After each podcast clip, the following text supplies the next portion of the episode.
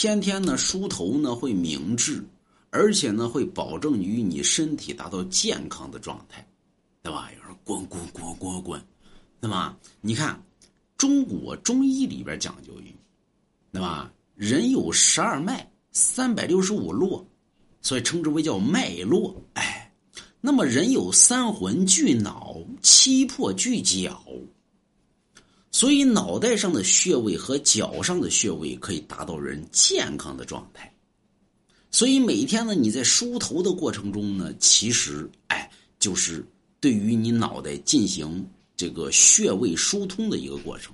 你按脚呢，晚上洗脚，早上梳头，晚上洗脚，啊，这是对于人天与地之间的一个一个穴位上，包括于。就是脉系上的一个疏通，所以你看，有一些人呢说我难受啦，对吧？干嘛去？我按个脚去，对吧？去一按脚呢，舒服了。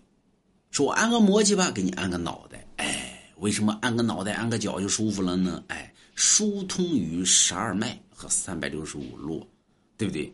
有人说，那我都能不能快点？哎，买龙家一幅字儿，哎，那就快了。